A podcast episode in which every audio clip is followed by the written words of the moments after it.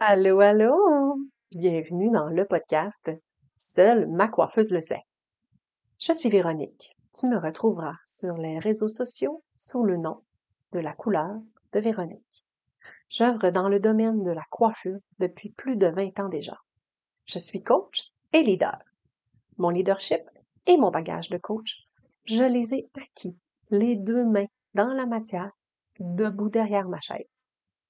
C'est grâce aux relations riches et inspirantes que j'ai entretenues durant ma carrière que je peux aujourd'hui te partager mes observations, mes questionnements et mes astuces personnelles vers l'épanouissement dans ce podcast.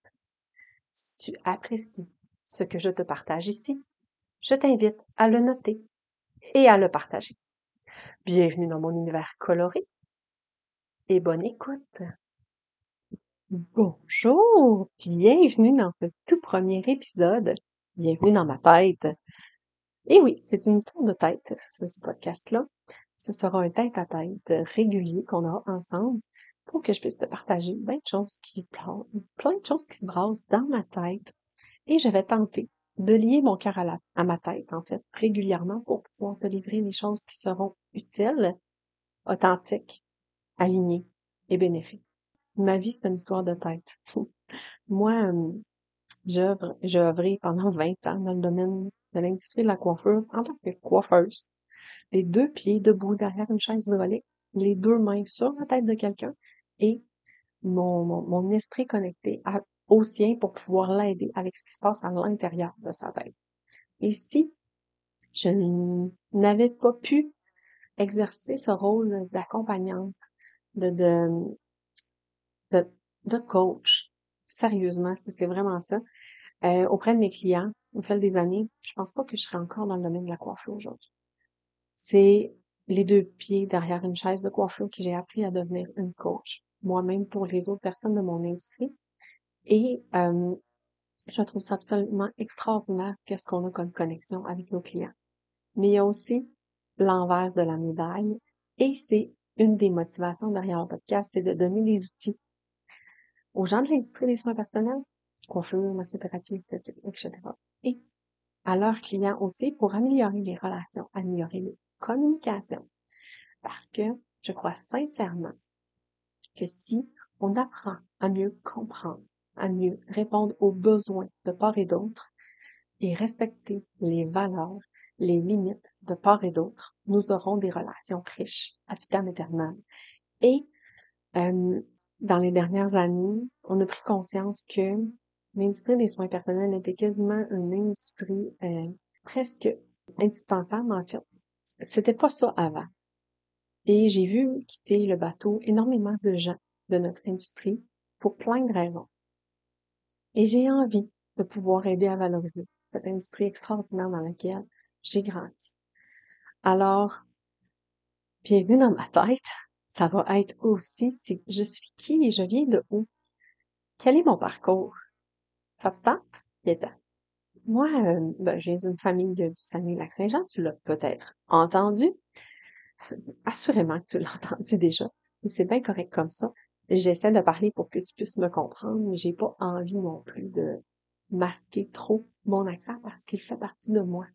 Et c'est quelque chose que moi j'enseigne énormément à mes coachés l'authenticité, respecter qui tu es, aimer qui tu es est primordial pour avoir une vie équilibrée, épanouie. Mon, mon, mon parcours ne commence pas nécessairement dans une vie très épanouie. Moi, enfant, j'étais timide, mais timide, là. Timide, tu peux pas imaginer à quel point. Et euh, j'ai j'ai développé ma personnalité dans l'enfance, euh, oppressée par cette timidité-là. Et je vais vraiment choisir le mot oppressé. Et euh, primaire, secondaire, difficile au niveau relationnel. Je pourrais dire que j'ai eu des épisodes, beaucoup d'épisodes d'intimidation dans ma vie, etc. Qui en est responsable? Bon, ça, je peux pas te le dire. On en reparlera peut-être dans un autre podcast. Mais euh, j'ai, vers l'âge de 16 ans, décidé que j'allais devenir coiffeuse. Et pourquoi? En fait, c'était clair dans ma tête, il y avait juste ça comme choix. Depuis tout petit, puisque j'étais timide et que j'avais de la misère avec mes relations avec les autres enfants, J'étais toujours assise à côté des adultes à les regarder communiquer entre eux et je trouvais ça fascinant.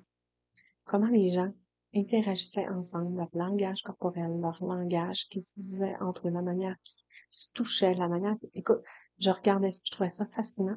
Et une autre chose qui me fascinait, c'était ce qui se passait à l'intérieur de son coiffeur. Quand j'y allais avec ma mère, je tripais ma vie de voir la coiffeuse interagir avec ses clients et comment elle effectuait les techniques aussi, ça me fascinait. Donc, j'ai décidé de devenir coiffeuse malgré mon, on va le dire en guillemets, handicap de la timidité. J'ai, je me suis lancée tête baissée dans ce projet-là d'apprendre les techniques et d'apprendre les relations interpersonnelles qui sont liées à l'industrie. J'ai eu un parcours euh, enrichissant et rempli de, de, rebondissements. Je te raconterai pas tous les postes que j'ai occupés et les choses que j'ai faites. Mais une chose est certaine, c'est que rapidement, dans la vingtaine, j'ai développé une pression de la performance malsaine qui était interreliée directement avec un besoin d'être aimé, d'être valorisé par mon travail. Oui, c'est gratifiant. Aider les gens à se sentir beaux, c'est très gratifiant. Sauf que quand tu vas au-delà de tes besoins, quand tu te, te, te, te mets en danger émotionnellement, psychologiquement, physiquement pour plaire à tes clients, là, il y a un problème. Et euh, j'ai eu cette pression de performance-là qui m'a amené jusqu'à un premier burn-out à la fin de la vingtaine. Je me revirée de bord, j'ai fait des changements dans ma carrière. Et euh, pas longtemps après, je me suis ramassée, j'ai réalisé que j'étais en train de retomber là-dedans. Et là, j'ai eu un solide déclic, un solide déclic qui me disait, Aïe, cette pression-là que tu te mets, ce besoin que tu as de, de, de tout faire, de te coucher par terre pour tes clients, c'est une croyance, fille. Tu l'as acheté, cette croyance-là, puis tu es capable de t'en défaire. Et j'ai mis en place rapidement plein de stratégies pour me sortir de là, pour faire vraiment un 180 dans ma carrière et changer tous les paramètres de, de, de, de ma pratique. Et je te dirais pas que ça a été facile. Aucun non. On en reparlera peut-être dans un autre podcast en détail, mais euh, sache que changer les paramètres de sa carrière, de ses relations, etc., ça se fait. Ça se fait. Je l'ai fait. Et suite à ça, ben, j'ai eu des demandes de, certains collègues, consoeurs, confrères, appelle ça comme tu veux, qui euh, voulaient que je les aide avec leur propre carrière. Donc, à ce moment-là, j'ai compris que la richesse de ce que j'avais appris debout derrière la chaise allait me servir pour coacher mes pères. Euh, toujours plus facile, toujours plus agréable de faire des changements quand on est soutenu, quand on interagit avec d'autres personnes qui vivent, qui ont passé par là ou qui peuvent comprendre, qui peuvent comprendre notre situation.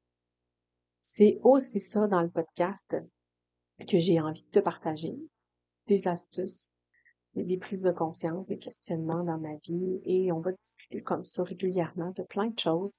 Ça risque d'être assez euh, varié. Pour moi, la liberté, la connexion, la contribution sont des valeurs très, très, très importantes. Je peux contribuer ici via cette plateforme. Je peux connecter si euh, tu viens me donner du feedback sur mes différents réseaux sociaux.